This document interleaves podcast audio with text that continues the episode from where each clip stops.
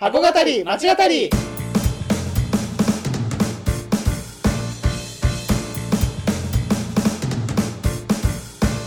箱語り町語りは現役百貨店マンと元百貨店マンが商業施設すなわち箱についてあれやこれやと語り合って魅力の再発見をしていく番組です。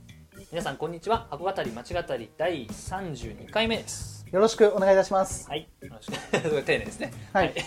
はい、えっと前回はですね東京ミッドタウン日比谷、えーをおまあ取り上げて、はい。まあ日比谷のお街について、えー語ってき、えーきましたので、ええー今回は、えーそのまあ箱のですね 中に入ってーはい。よやっていきたいと思います。ろしくお願いします、はい、それでは箱語り間違ったりススタートです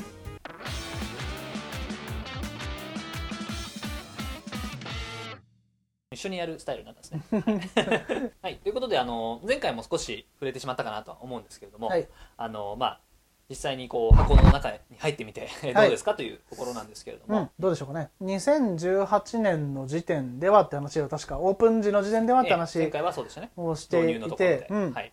でまあ今回というかまあその後こう、まあ改めてちょくちょくちょくちょくね。行ってみてうんの感想ですけど、はい。ここら辺にうん。ないんだなっていうのが多かったなってイメージですかね。ブランドがってことですか？そうブランドが、はいはい。うん。あのまあ歩けばもちろんね銀座とかのエリアに行くんで、まああるとは思うんだけどあの有楽町っていう意味で言うとあ有楽町駅日比谷駅、この周辺で言うと、まあ、ないブランドも多くて、ーはい。あのそういった意味ではそのお客さんもねうん。買う買いやすいまたはいはい。ツールが増えたのかなってのも思うし、うん。あとオフィスオフィスとね、まあ、一体となってるので仕事帰り行った使い方とかもうんでき、あの平日ではできるし、うん。うん。休日もね、はい。シネコンがある上でそういう、ね、ついで買いとか。もまあ発生しやすくはなんだかこうしようとはしてるのかなっていうのは感じるようなうん。場所でしたね、僕はあんまり日比谷セントラルマーケット。はいはいはい。もうすごいいいなと思ってたんだけど、はい。意外とやっぱこう使いづらいのかなってのも思ったし、うん実際に使ってみるとっていうのはご飯食べたい時とかあと飲みたい時もはい。こうやっぱちょっとうん。近いかなって人と人との距離が、なるほどまあコロナの前ですけど、はい。コロナ前ですけどその当時飲んでたのは、うんなんかちょっとあと後ろに物販とかあると落ち着かない部分も少しあったかなっていうのは、それは僕の感感覚かもしれないですけど。あの僕も似たようなことは思いました。ね入った時は確かに、うん。あのあんまり珍しいようなあの作りねでしたし、素敵だったし、まあ、うん。本もあってそう。メガネ屋さんもあってファッションもあってっていうなんか本当にな感じだった。ちょっとねうん。こう昔ながらの街をこうギュッとしたような感じもあったんでいいんですけど確かにそのなんか食べづらさとか 飲みづらさみたいなのは確かにちょっとあるのかもしれないね、うん。まあ、開放感がねあるような感じでもないし、っうん。ていうのはあるかな確かに。うん。他どうでした？高谷さんは。あの今食べ物の食べ物というかねその話が出たんであれなんですけど最近まあちょっとあの辺りに行くことがあって、まあ行こうねって話になったことがあって、あの日比谷公園でねそれこそ、うん。えっ、とまあなんかこうランチというか、まあテイクアウェイしてテはい。イクアウトして、あの何か食べたいなって思ったんですね、うん。で、まあ、一番近いのがここなので、うん。ミッドタウン日比谷に。でちょっといろいろこうネットで調べてなんか食べれる、えーられるのあるかなとう思ってん。見てたんですけども、まあ、なんかちょっと正直そのテイクアウトして食べるようなそのでいわゆるデリっていうんですかね。っていう系のおものがなあまりこうなくて、まあ、その僕の好みだけだったかもしれないんですけど。まあまあでもあねまりこう種類がねあまりうんなかったのであの結局その銀座三越さんの方に行ってあそうだったんですね。まあ、いいわゆるデパ地下で、うん。えーまあ、お弁当を買って、うん。で飲み物だけスタバですね。うん。を、えー買って、うん。まあ、行ったんですよ。お弁当と、うんおっていうあのスタバだけ持って行ったので。だからもうちょっとそういう、まあ、デリ系のねあのこう持ち歩き持ち帰りができるようなものがあってもいいのかなっていうのはちょっと思ったんですけど。お弁当屋さんってものないもんね、うん。でデリもそうだし、んうんデリカセンっていうんですかうん。そう。っていうのはちょっと思ったんですけどね、うん。ただあの一方でそのフードホールですか？うん。フードホールは非常にあのなんか、えーたまあなんていうのかな。歩歩きがいもあるし、うん。あそこでた実際に食べたこともあるんですけど、うん。まあこうい意外もあるし居心地もいいしっていうのもあったんで、あのまあ、ヨーロッパのなんか街並みみたいな確かに街っぽさありますよね。うん。まあ、うん。僕はそこが好きだったなっていうのはうん。あります、うん。それでいうとそのそれあの、まあ、ミッドタウンっていうと,、えー、とここは日比谷ですけれども、はい。まあ、あのこれまではミッドタウンって一つしかなくて本家。本家。と東京ミッドタウン。確かに、ね。えーところにあったと思うんですけども、まあなんかそことのちょっと違いというかもう見ていきたらいいなと思うんですけれども、なんかそれで印象あることありますか？そうですね。なんかその、東京ミッドタウンその六本木の方は豪華って言い方があれだけど、うん。一般的な所得だと買えないようなうん。もの、うん。日常的にはね、うん。日常的には買えないようなものが多く、そのテナントとして入っていたり、またそのはその作り方？うん。お店一つ一つの作り方も、うん。こう何かこう閉じてるイメージあー箱っていう感じがするので、まあなんか路面店のこう集合というか、ああなるほどね。確かになんかイメージはわかりますね。うん。うん。っていうのがイメージがあって少しこう閉じてる感じはあるのかな、なるほどなるほど。うん。そこがこう日比谷に来ることによって少しこう商業施設っ確かにね。うんうんぽくなってる、うん。非常にこう箱、買い回りしてもらうとか、うん。そういう考え方がすごいできて、えーいるのかなっていうのは確かあにの日比谷の方は感じますね。僕もなんかあの六うん。本木の方に行く時は少しなんかこういい格好していかなきゃいけないかな って思うような。緊張する。うん緊張するね。あもっと言うと人を緊張させるよね。さ。せる。うん。そうだと思う。で入ってるブランドもやっぱりそういうブランドが多いのかなっていうのもあるしすごいあうんのいわゆる百貨店とかでいうとところのねそのまあ常顧客さんみたいな方がそれぞれの店におうん。店にいらっしゃってっていうような印象があるんでうん。なんかその店をめがけていくようなね感じもちょっとするのかなっていううのがん。あったりするね。そうさせてるのはあれなのかな？やっぱその日比谷にのに来てる人のなんて言うんだろうなこう、まあ、多様性っていうとまた前回の言葉になっちゃうけれども、まあ、いろんな人が来てる日比谷だからこそそういう作りになっているんですかね。まあそうだ特に六本木の方はやっぱり、うん。ねどうしてもそのある種うん。そのタワマンの人に向けてのっていうのもあると思いますし、うん。観光地っていう意味はい。でその来てもらうっていうこともあると思いますけど、やっうんぱりそのね高所得の上の階に住んでる方々のためのうん施設っていう部分もあると思いますからだからやっぱりそういったあの高さ、うん。あのハイプライスうん。の、えーものを置いたりあとちょっと閉じてあんまりこう、誰しも来てもらっちゃ困るよぐらいなのるほどね。意図的にちょっとしてるというかね。してる部分はやっぱりあるのかなって思いますね。うん。なその分日比谷はこう開かれた、うんうん。えーね東宝シネマズが入ってたりとかそういう開かれた場所としての、やっぱ商業施設まさにそういったものを目指しているのかなっていうの、うんそこがそこの違いが同じ東京ミッドタウンっていう屋はい。号でも、えー出てくるのかなとは思います。なるほどね、うん。うんうんミッドタウンだからでも中心っていうことなんだ今思ったけど。うんまあそうね。そうだね。東京の中心東京の発信拠点としてまあ目指してるんでね、うん。まあ、今そのラグジュアリーラグジュアリーというかねその、えー六本木の話をしてて思ったんですけども、はい。あのミッドタウン日比谷、はい。このまあ戻ってきてくるんですけど、はい。日比谷に、うん。えーまあ、入ってうん。うん入り口から入って、1階のね、うん。左側に、うん。あのレクサスの、まあ、カフェ。ああと、まあ実際にレクサスの 車が置いてあるはいあったんですけども、はい。あれがなんかなんであそこにおあるんだろうなっていうかねあそこに入ってるんだろうなってすごい思ったんですけども、まあそうなんかあります？ね意見。いやまあ答えわかんないんですけど、まあ正直なところで言うと。ただまあなんだろうそこはある種、うん。一つ思ったのが今の話をしていて、はい。東京ミッドタウンとしての、うん。まあ、ブランドを上げるっていう意味でもああったのかなっていうのは思いますね。うんうんうん。まあ、そのそういうまあね、うん。こう上のランクのうん。車とそのまああんまりこうやったことがないようなはい。カフェうん。的な機能も持たせるっていうことによって、うん。その東京ミッドタウンとしての六本木でこう培ってきたイメージをこう引き継ぎながらも、うでも実は上の方に行くと カジュアルなものもありますよとか、うん。イベアセントラルマーケットみたいにこう開けた場所もありますよみたいな、開けるというかそのねはい。こう新しい場所もありますよみたいなことを演出しているためのものなのかなって、少し思いますねぱり期待感もあると思いますし、うん。あミッドタウンができたなみたいなそのね。昔で言うじゃあ三越さんならとかうん。高島屋さんならうん。あのある程度のものを提供してくれるんでしょっていう期待感を、ね。まあ、ここで演出したのかなとかまはあ、さっきミッドタウンのね、うん。話があったけどあのミッドタウンっていう印象があるもんね、うん。うん六本木の。やっぱりね。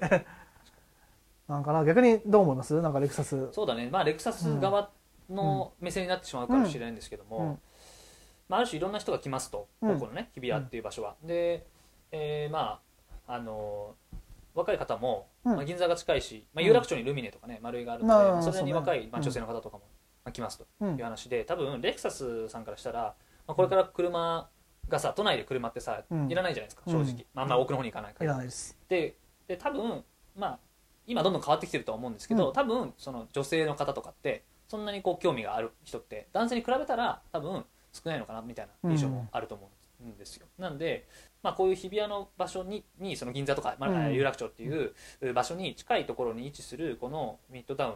うん。だからこそやっぱりまあ女性の方とか、うん。えーあまりこう車に買う関係のない方車に興味のないうん。方とかも別目的で来てるわけじゃないですか、うん。まあ、仕事っていうのもあるし、ね。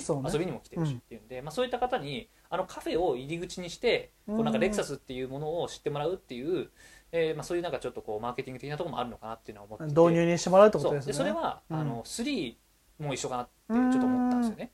であの1階に、えーとうん。レクサスの隣にあの伊勢丹が入ってるじゃないですか、はい。伊勢丹ミラーが入っててあそこはまあ普通に皆さんこういつもの伊勢丹ミラーなんで、はい。まあ、多分いろいろこう、えー試したりとかね、はい。えー買ったりされてると思うんですけども、まあ、実際の次の階に行くとうん。3のカフェがうんあるっていうことで、ありますね。まあ、3がカフェやってるんだっていうのはすごいあの時思って、うん。それも、まあ、カフェをこう探してて、うん。でああったっていうカフェが、うん。まあ、3だったら、まあ、ちょっとこう興味を持ったりとうん。かするのかなみたいなのもあるので、なんかそういうちょっとこういろんな人が集まる場所だからこそちょっと別業態を出して、うん。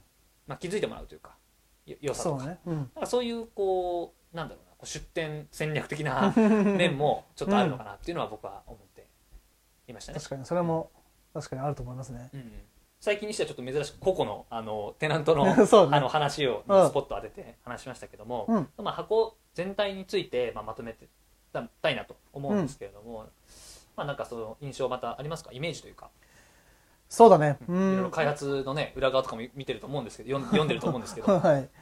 あの箱としてはまあいろいろコンセプトはあると思うんですけどでただこの現象面というかはい。こうできたものとしてうんこう今担ってる役割というかい。形として出てきてるものとしてはうん。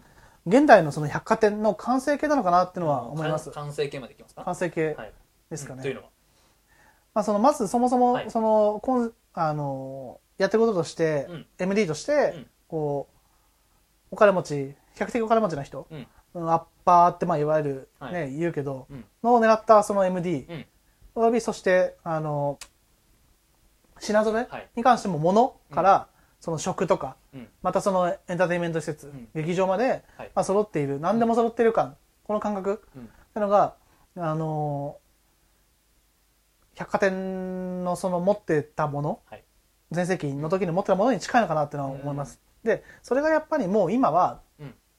あの300テナントとかまあそうですね。あの区画300区画ん500区画あるその体感巨峰的なところではないんだと思うんですよねこうコンパクトにこう本当により優れなものをはい。こう選別して、うん。選別して、うん。で、まあ、ここは日比谷見てたら60テナントですけど、はい。店舗ですけど、まあ、そういったような形にこう収めて集集約していく。うん。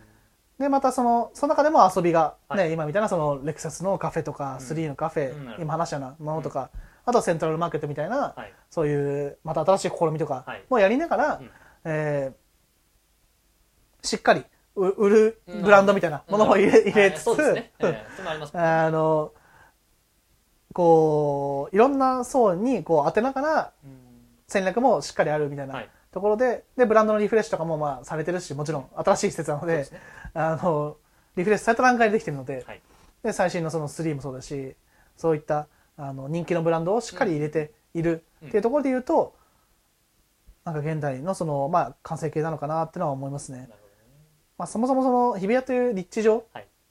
あの競合とかが、はい。まあ、百貨店というかそういう商業施設としてあまりこう大きい施設がないから、はい。あのそもそも競合がいないからうん。こそ、うん。そのお客様の期待としておそらく総合力が求められる、はい。と思うんだよね。うんうんうんうん。確かにそれはねうん。うん。なんか服も変えて物も食たご飯も食べれて、うんうん。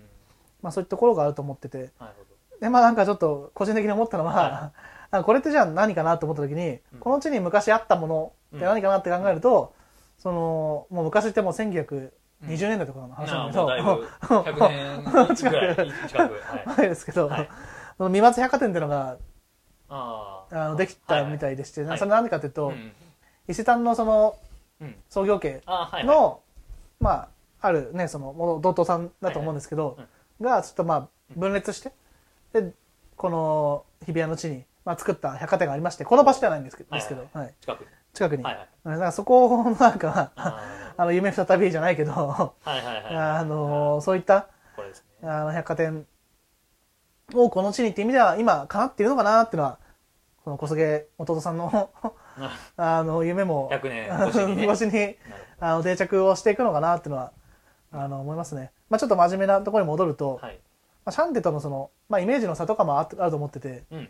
シャンテは入りやすい。そうですね。うん。うんとこで、まあ、その感激のついでに使ううん。うん前後に使ったりとか、うん。あと日々のお買い物にも使えるようなうん。品揃えをしてる,、上はい。してるっていう意味ではそこは結構なんだろうえー駅地下、うん。駅ビルとかうん。にすごい近いのかなと思ってて使われ方として、うんうんね。こっちはその本当にこうやっぱ買いにある程度買いに来るっていうイメージを持ちながら来ないと、うん。えーいけないようなブランドも多いとか。うん。あとまあ一般人にはそうですし、あとはまあミドルミドルクラスから上うんのところに当ててるっていう意味でも、うん。そういった百貨店さっぽさ、うん。いわゆる百貨店っぽさ、うん。百貨店的なものっていうんですか？はい。ねはい。社会学的に言うとはい。的なもの。を、都市的なもの的なやつですね。はい。はい。そういったところがあるのかなってなんかちょっといっぱい話しましたけど、まあ、思ってますね。その百貨店っていう、でいうとちょっとまあ思い出したというか、あの僕結構ここのレストラン街好きなんですよ。ああはい。あのえー蕎麦屋さんが入っていたりとか、はいはいはい。お屋さんが入っていたり天ぷら屋さんが入っていたり、うん。結構高級なんですよね、うん。でね。百貨店のレストランって、まあ、今だいぶその、なんて言うんだろうなこうファミリーで入りやすいところとかもうん。確かに出てきてはいると思うんですけど、うん。まあ、結構さ会合で使ったりとかさあのしたりとかねうん。あのされてたと思うんですよ、はい。百貨店の、えーまあ、レストランに行って、うん。えーなんかこうちょっと晴れの日にっていうのがうん。あったわけじゃないですか。そうですね。ちょっとそれ近いものあるのかなと思っててうん。この辺で、まあ、今ねなかなか会合とかさ、うん。あの誰かと ま交わってさ会食？会合食っていうんですか、えーうん。僕あんまりしたことがないからなんですけど 会食とかみんなで集まってお酒を飲むみたいななことあまりないと思うんですけどもなんか仕事終わりに、まあ、ちょっとこう、まあ、落ち着いていて、まあ、それこそエレガンスな、うんえっと、レストランで、まあこう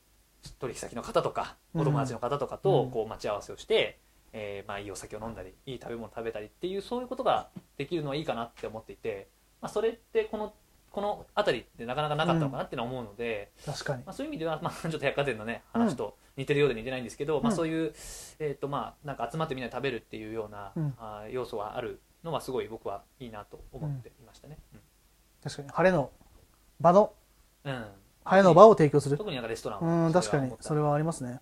結構その買いやすい雑貨とか、またテナントの話も戻っちうゃうんですけど、んうん買いやすい雑貨屋さんとかもあるんですけど、うん。レストラン街に行くと急にねその、うん。まあ、エレガントな感じね保ってますね。になるので、うん。そこはあの非常に、まあ、いいのかなと思います、うん。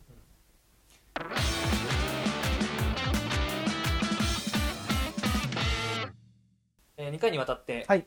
東京ミッドタウン日比谷について語ってき、えーきましたけれどもうん。まああのーそうですね。感想。感想 なんですけども、うんうん。まあ、ぼさっきも話したので、はいはい。僕は思うのはどうでしょあのーまあなんだ日比谷のイメージううん。ってあのーなんでしょう、まあ、僕は前回あの日比谷公園がやっぱりなんだろうなこう日比谷の中では大きいという話をしたんですけども、まあ、やっぱりなんだろうなこうまあいろいろと調べていけいくほど、はい。意外とその明治期のね建物がそのまま残っていたり、その空襲を避けたっていう話も書いてあったので、まあ、意外とそういうちょっと昔ながらの近代日本を まあ支えたね、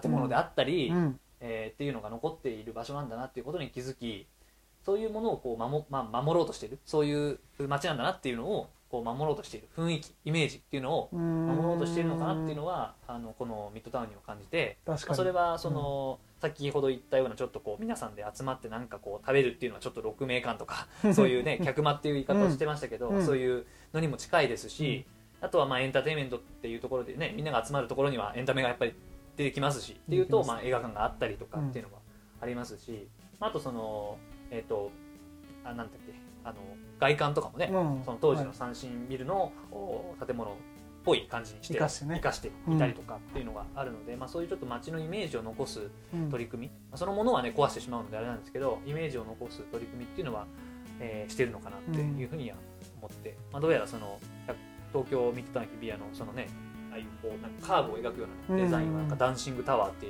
言ってるみたいで、まあ、6名間時代ですかねその時に 絶対そのダンスじゃないと思うんですけど 目の前で踊られたんですけど。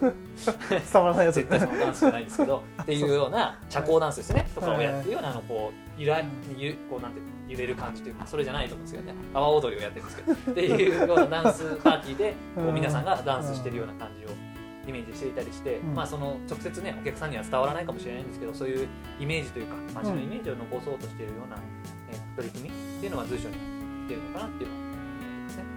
逆にどうですか、まあ、いろいろ話したと思うんですけど、いやまあでも本当にあの、はい。